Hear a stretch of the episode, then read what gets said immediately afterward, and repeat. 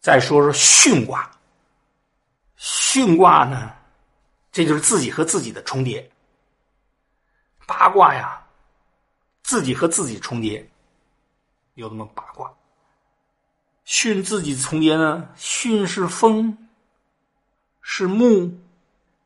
那么在这卦里，作为道德修养呢，他理解为风呢，还是木呢？都能说得通，都能往上道德上靠。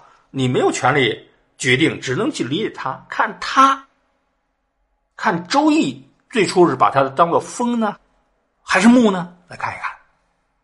巽卦说：“小亨，小亨，不是大亨，大亨是大顺，小亨是小顺，要心理准备哈，别期望值太高。利有攸往，要想做什么啊，成功的概率偏高。又立宪大人，《周易》当中立宪大人一定要注意，就是大人算的这卦有利，还是有利没利？一个是决定客观，在这儿告诉你，跟主观的修养也有关联。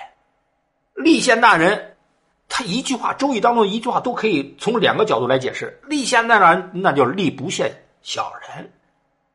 如果你个人能力低，你遇到这卦，那也不是啊有利的。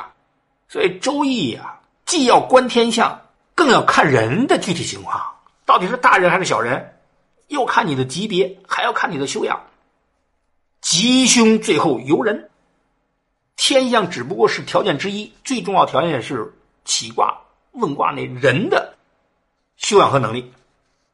所以我们学周易的比较困难，能读懂周易就很困难了啊！将来要给人起卦具体的解释就更困难了。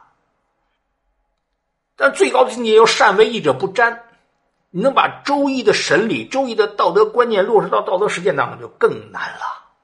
但那还是我们最终要追求的，不是听懂了就完了，听懂了之后要融汇到我们的具体的道德实践过程之中的。巽卦彖辞说：“重巽以生命，生命。”说君主啊，从这卦当中悟出什么道理啊？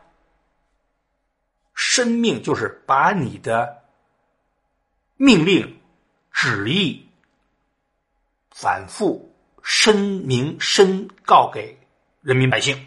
哦，那显然是从风这儿来说的。你就想着风连着风，你的命令、你的旨意，啊，要像风一样。吹遍祖国大地，传播到祖国大地，让老百姓知道你的一些要求。韩非子说：“君主治理国家最重要的三个字，法、术、势。那法是要公布于众的，传达到每一个角落，老百姓才能够依法行事啊。”术呢是驾驭臣民的方法，这不能公布。势呢是由你的权力所决定的，你有了权力，自然你有了那个势，多少有点个人崇拜的味道。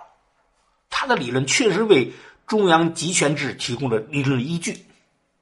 重训以生命，哦，从风连着风，重风重训就是重风，来想到了我们的命令要反复的传达。啊，让老百姓都知道，以便他遵循。刚训乎中正而治行，九五一提中正，那只有九五，因为九二它不是中正。柔皆训乎刚，嘿，这怎么解释？符号，你看，这又是一个解释方法了。前面我们遇到很多上下两个单卦之间的性质和它的组合关系，现在讲的是每个单卦当中阴爻和阳爻的关系。巽下段呢，每一卦里都是阴爻在下边，阳爻在上面，这种组合符合宗法等级社会的要求。臣在下，君在上；阴在下，阳刚在上。啊，柔皆顺乎刚，阴爻啊顺乎阳刚，是一小亨。他这小亨本来说阴爻为小。对小的来哼，然后再把这小亨理解为程度小亨，中国人这种表达确实不是逻辑的表达。我们学周易的时候，千万不用现代的逻辑的思维啊来解了它。利有攸往，立宪大人，他把这个这个卦辞重复一遍呢，是说，因为他能够像风一样来生命，又啊驯乎中正呢，啊又柔接驯乎刚呢，所以立宪大人。大象怎么悟？随风，风随着风。君子从中悟出什么呀？生命形式，这个和经确实是一致的。反复申布你的命令，以便让大家按照命令来行事。